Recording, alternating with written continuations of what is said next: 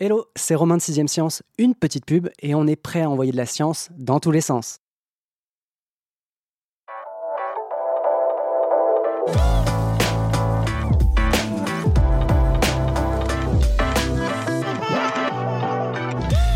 Au feu rouge, on ne traverse pas le rayon pour prendre le produit et le déposer dans le caddie. Rassurez-vous, vous pouvez encore circuler comme vous voulez dans votre supermarché. Purement indicatif, le feu tricolore de notre alimentation, le Nutri-Score, est surtout là pour nous aider à mieux manger. Un produit avec une étiquette A ou B est plutôt dans les clous des apports journaliers, quand un autre classé D ou E, sans doute jugé trop gras, trop salé ou trop sucré, devra être consommé avec modération, voire changé contre une alternative un peu plus saine. C'est à peu près tout et c'est sans doute malheureusement insuffisant à l'heure des plats tout préparés. Là où les applications Yuka et Open Food Fact permettent aux consommateurs, en scannant le code barre d'un produit, d'avoir un avis objectif sur sa composition mais aussi son impact sur la santé et l'environnement, le Nutri-Score ne se prononce lui que sur les qualités nutritionnelles. Cet angle mort n'aurait rien de grave en soi si les industriels n'ajoutaient pas à leur tambouille des substituts et des additifs aux effets particulièrement délétères. C'est tout le problème posé par les aliments ultra transformés, dont une part non négligeable s'en sort avec un A ou un B, mais la meilleure note, je la réserve à Isabelle Do Ogomez, la journaliste de Sciences et Avenir, auteur d'un dossier d'intérêt public dans le numéro d'été du magazine. Bonjour Isabelle. Bonjour Romain. On l'a dit, le Nutri-Score fête ses 10 ans en 2023, joyeux anniversaire. Hein. Mais est-ce qu'on peut revenir peut-être sur ses origines? D'où vient le Nutri-Score au départ? Alors, Romain, ça va peut-être étonner tes éditeurs, mais en fait, c'est lié à la crise de la vache folle des années 1996. À cette époque-là, les autorités sanitaires de santé publique se sont inquiétées et ont dit c'est un signal qui nous oblige maintenant à réfléchir un peu, euh, à encadrer un peu plus la sécurité alimentaire des Français. Et du coup, aussi encadrer la qualité alimentaire de ce que les Français mangent. Donc, lors des assises euh, de l'alimentation qui a eu lieu en 2000, on s'est dit, on va créer le programme national nutrition santé dans lequel on va réfléchir à travers ce programme à des slogans que vous connaissez souvent, c'est-à-dire euh, manger 5 fruits et légumes par exemple par jour. C'était les débuts du PNNS comme on l'appelle aujourd'hui et ce programme a évolué pour arriver donc à l'idée de créer un Nutri-Score, c'est-à-dire un label qui aide des Français à choisir une alimentation de qualité. Du coup, l'intention première était uniquement une visée informationnelle à l'attention du consommateur. Pas du tout, en fait. Effectivement, il y avait une visée informationnelle pour les consommateurs. J'arrive dans un magasin, je regarde le prix, je regarde la marque et je regarde le Nutri-Score. Mais il y avait aussi une visée pour les acteurs économiques. Dire aux industriels, faites des produits meilleurs avec des Nutri-Score A, B ou à la rigueur C et faites-en la publicité. C'est intéressant de faire des produits de qualité. Troisième chose, les politiques de santé publique. Si on veut mener une politique de santé publique, par exemple, on pourrait décider de taxer les produits qui sont D et E, comme on a taxé le soda. Et voilà, dans ces cas-là, il faut savoir quels sont les aliments qui sont mauvais. Donc le Nutri-Score, c'est aussi une manière de pouvoir classer les aliments en fonction de leur qualité nutritionnelle. Mais si on regarde dans le rétro, le Nutri-Score n'est pas encore massivement adopté puisqu'il est quand même hein, par plus de 700 entreprises, ça fait à peu près 57% du volume de vente. Mais on peut pondérer ça, on peut se dire que c'est beaucoup, mais aussi peu. Comment ça se fait qu'on ne soit pas au-delà des 57% alors Romain, tu as raison. Effectivement, quand on va dans un supermarché, on ne trouve pas finalement le Nutri-Score partout. Mais en fait, parce que la France n'est pas autorisée à rendre obligatoire le Nutri-Score. L'étiquetage alimentaire, c'est une prérogative de l'Europe. Donc du coup, nous, on n'est pas autorisé à le rendre obligatoire. La seule chose qu'on pourrait faire et qu'on n'a pas fait, c'est-à-dire que c'est beaucoup passé à l'Assemblée nationale, mais ça n'a jamais été au bout, c'est en fait de décider, quand il y a une publicité pour un aliment, d'associer le Nutri-Score, par exemple, quand on voit de la pub pour des biscuits, que les gens soient au courant quel type de notation ils ont. Et ça, pour l'instant, il y a des lobbies très forts qui empêchent ce type de publicité avec le Nutri-Score d'être mis en place. Mais est-ce qu'on sait si le Nutri-Score a un impact sur la consommation, mais aussi sur la santé peut-être des consommateurs français? Alors, pour répondre à cette question, je te ferai une analogie avec le tabac. Quand tu as sur un paquet de tabac fumé tu, est-ce que ça va faire changer les gens et réellement ils vont arrêter de fumer? Non. En fait, c'est un ensemble de politiques publiques qui font que les gens commencent à arrêter de fumer. Un, on a interdit de fumer dans les endroits publics, on a obligé les cafés à avoir des zones non-fumeurs, on a aidé les gens à la sécurité sociale à payer pour que les gens puissent arrêter de fumer, et on a fait des messages pour transformer le discours par rapport au tabac. On a dit c'est fini, le tabac c'est pas un synonyme de liberté, c'est synonyme de maladie. Et c'est tout ça qui a fait qu'on fume moins en France. Et ben pour le Nutri-Score, c'est la même chose. C'est un des éléments d'une politique publique qu'il faut mettre en place avec évidemment la nécessité que dans les supermarchés, il y ait des produits de qualité à des prix raisonnables. D'accord, donc on a l'environnement politique, on a toute la volonté derrière, mais on n'est pas rentré peut-être dans la machine, c'est-à-dire l'algorithme. Comment fonctionne concrètement le Nutri-Score et qu'est-ce qui est pris en compte dans un produit au moment de lui attribuer un A, la meilleure note, ou un E, la pire? Alors, il faut savoir que le Nutri-Score a été développé par des scientifiques, donc il ne s'appuie que sur des données scientifiques et des résultats de la science. Et qu'est-ce que dit la science pour l'instant? Elle dit que le sel, le sucre, le gras et le trop énergétique, c'est mauvais pour la santé. Par contre, elle remarque que quand on mange des légumes, des fruits, des légumineuses et euh, des protéines, c'est bon pour la santé. Donc l'idée, c'est d'attribuer des mauvais points aux aliments qui ont trop de sucre, trop de gras et trop de sel, et des bons points aux aliments qui ont des protéines, euh, des légumes ou des légumineuses. Et du coup, on fait la somme des deux et on obtient un score chiffré qu'on traduit avec un score avec une lettre parce que c'est plus facile pour les gens de comprendre. Donc A pour des aliments qui sont très peu sucrés, très peu salés et qui contiennent beaucoup de légumes ou de fibres, et E pour des aliments qui sont très très sucrés et euh, trop salés. Tu parles d'un nouvel algorithme dans ton dossier. Qu'est-ce qu'il vient ajouter ou corriger? Alors, il faut savoir, comme c'est un, algorithme scientifique, il y a maintenant un comité scientifique qui s'occupe de cet algorithme, qui est géré, donc c'est un comité qui est fait de chercheurs des sept pays qui ont décidé d'adopter le Nutri-Score. Et en fait, ils, ils réfléchissent en fonction de l'évolution des consommations des Français. Je vais vous donner un exemple très précis. Les boissons. Par exemple, ils se sont aperçus que pour que les boissons aient un meilleur algorithme, on mettait à la place du sucre des édulcorants. Mais évidemment, les édulcorants, c'est pas bon pour la santé. Donc, dans le nouvel algorithme des boissons, eh ben, on a des mauvais points quand on a un édulcorant. Donc, le Coca-Cola Light qui était classé B ne sera plus classé B. Autre chose très importante, les boissons lactées. Pour toutes les familles, le lait, c'est un bon produit. Effectivement, c'est un bon produit. Mais quand les industriels ajoutent dans le lait du sucre pour faire un chocolat au lait ultra sucré et ultra gras, c'est vraiment mauvais pour la santé. Donc, ils ont décidé de mettre dans l'algorithme des boissons les boissons lactées, qui autrefois étaient considérées comme un aliment. Parce qu'on s'est aperçu que les gens consommaient beaucoup de ces boissons et c'était mauvais.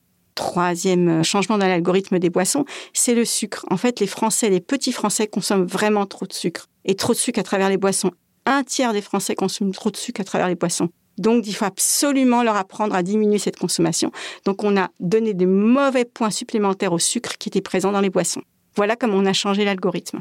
Mais cet algorithme, euh, cette feuille de calcul en gros, hein, qui permet mm. d'attribuer les bonnes notes ou les moins bonnes, il a encore un trou dans la raquette, c'est celui des aliments ultra transformés, puisque tu dis que euh, cet algorithme ne prend en compte que les apports nutritionnels, sucre, lipides, protéines, sel, et non la façon dont les ingrédients sont cuisinés ou associés entre eux. là, je vais mettre de gros guillemets, hein, puisque je parle de cuisine par les industriels, et qu'on va parler de produits euh, d'additifs, de substances. Mais du coup, de quoi parle-t-on concrètement quand on parle de produits ultra ah, transformés? Alors Romain, est-ce que je peux me permettre de parler de ça, de t'expliquer ce qui a conduit une équipe brésilienne à réfléchir à ça et à être une des premières à comprendre ce concept? Il faut savoir, par exemple, qu'au Brésil, dans les années 70, on était face à des enfants qui étaient dénutris. Et dans les 2000, on s'est retrouvé avec des enfants un peu obèses. Et pour les scientifiques euh, brésiliens, c'était quand même passer d'un excès à l'autre, si je puis dire. Donc, ils avaient la chance au Brésil, payés par la FAO, d'avoir en fait accès à des bases de données depuis les années 75 où pendant une semaine, on venait dans 50 000 foyers brésiliens et on leur demandait ce qu'ils avaient acheté comme aliment. Donc, en 75, les Brésiliens répondaient J'ai acheté de la farine, du riz, des œufs, des haricots, etc. Et en 2000, les réponses n'étaient plus les mêmes. Ils avaient acheté de l'huile, de la farine, mais aussi des rafraîchissants, par exemple. Et les chercheurs brésiliens ont dit, mais en fait, finalement, les Brésiliens consomment moins de sucre et moins d'huile que dans les années 70. Mais par contre, ils consomment des produits comme des réfrigérants, comme des barres chocolatées, etc. Et du coup, ils se sont dit, mais du coup, finalement, c'est pas l'huile et le sucre qui les fait grossir, c'est autre chose. C'est ces produits-là. Alors, qu'est-ce que c'est que ces rafraîchissants? Alors, au Brésil, ils ont des poudres. On prend cette poudre, on rajoute de l'eau et ça fait comme un jus d'orange. Mais dans cette poudre, il n'y a ni orange, ni fibre, ni rien. Donc, ils se sont dit, c'est une nouvelle catégorie de produits qui est basé, bon, pour faire du jus d'orange comme ça, ben, on met un colorant, on met un émulsiant pour donner la sensation d'avoir euh, des fibres, et puis on met même pas du sucre, on met du sirop de glucose. Ces produits-là, on les trouve pas dans les cuisines. Donc ils ont dit, il y a une nouvelle catégorie d'aliments qui est née, ce sont les aliments ultra transformés c'est pas très glop, hein, on peut le dire comme cuisine. c'est pas des produits qui font rêver globalement. Non, non. Et ce que Carlos Montero, donc c'est le, chef un peu hein, de cette étude brésilienne, en gros, ce qu'il dénonce, c'est la disparition des aliments bruts, la matière première de notre cuisine, au profit de substances qui, elles, sont déjà transformées, sont déjà issues mm. de processus qui sont moins proches de la cuisine que de la chimie, hein, pure, pure, et dure. Et l'idée, c'est que ces produits servent en quelque sorte à cultiver une forme d'illusion de texture, de goût, de couleur.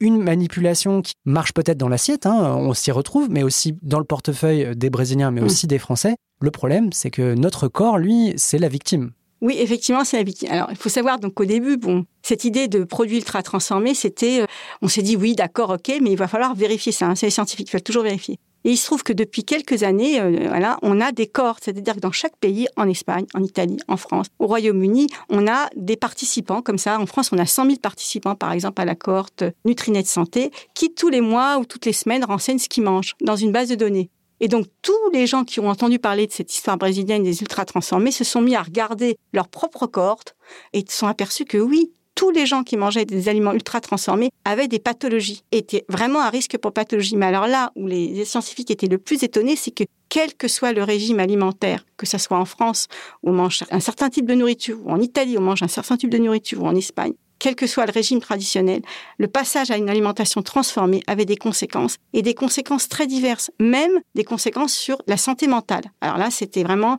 une nouvelle manière d'imaginer euh, les conséquences de ce qu'on mange sur la santé. On parle de produits ultra transformés depuis tout à l'heure. J'aimerais bien qu'on ouvre le frigo ou les placards afin de voir vraiment de quoi on parle. On parle de pâtes toutes prêtes à passer au micro-ondes, enfin ce genre de produits. C'est vraiment en gros du plat tout préparé, euh, mais ça peut aussi être des biscuits par exemple. Hein. Exactement. Alors quand on regarde les produits ultra transformés, du point de vue de ce qu'il y a, donc en fait les scientifiques, ils, regardent les caddies des Français et ils disent voilà où sont les produits ultra transformés?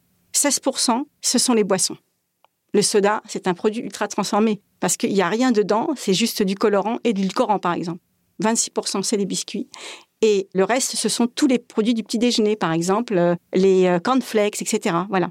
Donc les produits ultra transformés, si on pouvait donner une définition, disons, qui est facile pour les gens, c'est des produits qui contiennent des additifs, des produits qui utilisent des isolats de protéines, des substances qu'on fabrique que de manière industrielle, et puis des produits qui sont complètement transformés par des techniques physiques où l'industriel, par exemple, va donner une forme, par exemple, les chocs à pic, c'est une espèce de forme de cône, et quand on transforme une matière alimentaire comme ça, on la détruit, elle devient artificielle et dégradée. Ok, très clair. Et Qu'en est-il? Tu as parlé tout à l'heure, tu as évoqué l'impact sur la santé mentale, hein, un point qu'on n'avait pas abordé jusque-là. J'aimerais qu'on rentre peut-être sur d'autres effets délétères de ces substances, sur peut-être notre comportement, mais aussi sur, effectivement, tu as donné l'exemple du poids, mais sur peut-être notre appétit. Alors effectivement, ça c'est un concept qu'on appelle la transition alimentaire que les Français ne verraient pas comme ça parce que pour eux la transition alimentaire c'est la transition vers plus du vert. Mais la transition alimentaire pour des scientifiques comme par exemple Montero, c'est l'idée qu'en fait ça transforme complètement notre manière de, manger. C'est-à-dire que donc là il y a une étude qui est, devenue vraiment l'étude que tout le monde regarde avec euh, énormément de sérieux.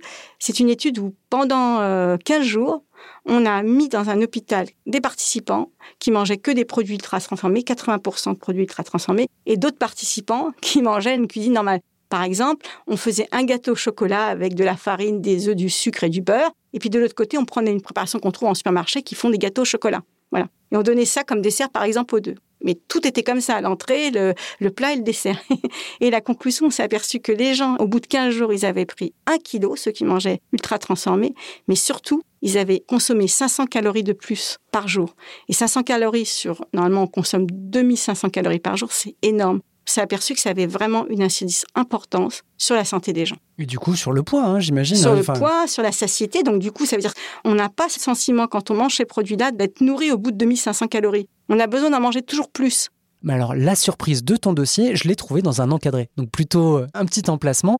Et en y réfléchissant, c'est vrai que ça saute aux yeux puisque tu parles des aliments véganes et que du coup, bah, ces aliments, pour donner l'illusion d'être des produits carnés sans bah, justement passer par la case euh, abattoir et compagnie, eh ben, ils doivent passer forcément par une étape d'ultra transformation. Et ces produits, finalement, quand on y réfléchit, ce sont des mirages en quelque sorte culinaires. Et bah, du coup, est-ce qu'il faut se dire que pour toute cette gamme-là, l'ultra transformation, c'est le prix à payer pour trouver un remplaçant aux produits carnés J'aime beaucoup ton idée de mirage culinaire parce que vraiment, c'est des mirages culinaires. Je vais prendre un exemple très simple, l'art vous voulez manger du lard qui ne soit pas d'origine animale. Donc, il va falloir donner l'arôme du lard. Donc, vous allez mettre un arôme qui va donner l'arôme du lard. Donc, ça sera un arôme complètement industriel pour avoir l'arôme du lard. Vous allez avoir besoin d'avoir la texture du lard. Mais vous n'allez pas mettre de viande. Donc, vous allez mettre, par exemple, des protéines de soja. Vous allez avoir donné le goût du lard. Donc, tout ça, ça va faire avec des additifs, des colorants pour avoir la belle couleur rouge et blanc du lard. Donc, en fait, ces produits sont vraiment complètement ultra transformés. Et ça, c'est vraiment quelque chose qui interroge beaucoup les, scientifiques. J'avais discuté avec Benjamin Allais qui m'avait dit, en fait, la part d'ultra transformés augmente chez les Français, mais elle augmente aussi à cause des gens qui consomment vegan.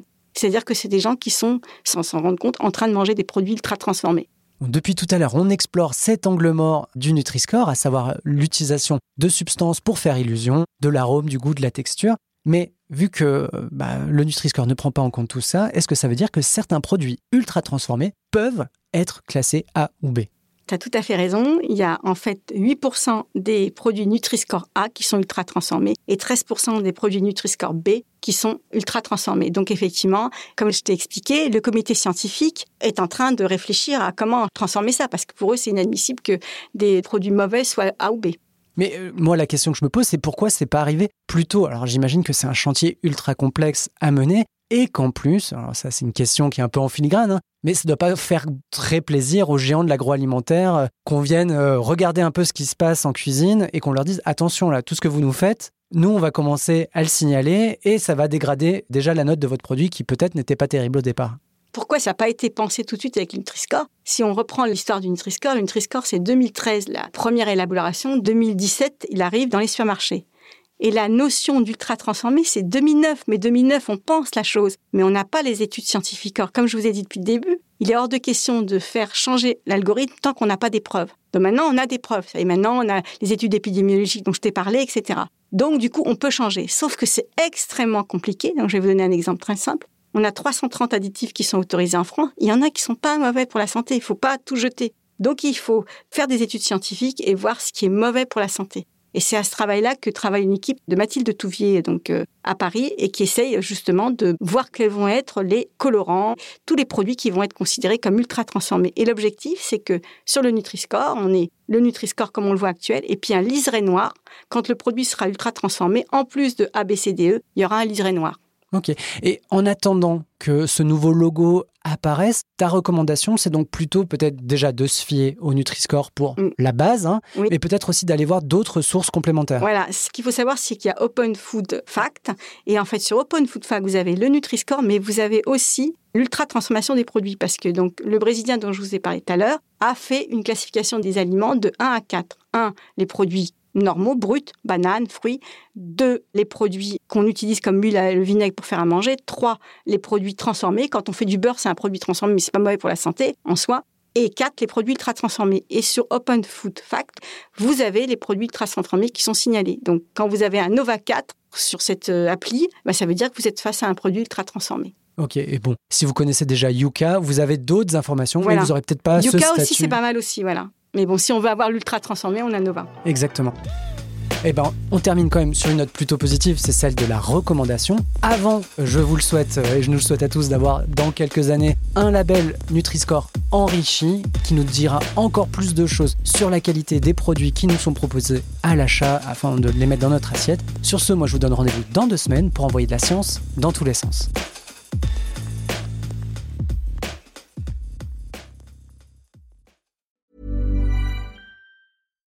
When you drive a vehicle so reliable it's backed by a 10 year, 100,000 mile limited warranty, you stop thinking about what you can't do and start doing what you never thought possible. Visit your local Kia dealer today to see what you're capable of in a vehicle that inspires confidence around every corner. Kia, movement that inspires. Call 800 333 4KIA for details. Always drive safely. Limited inventory available. Warranties include 10 year 100,000 mile powertrain and 5 year 60,000 mile basic. Warranties are limited. See retailer for details.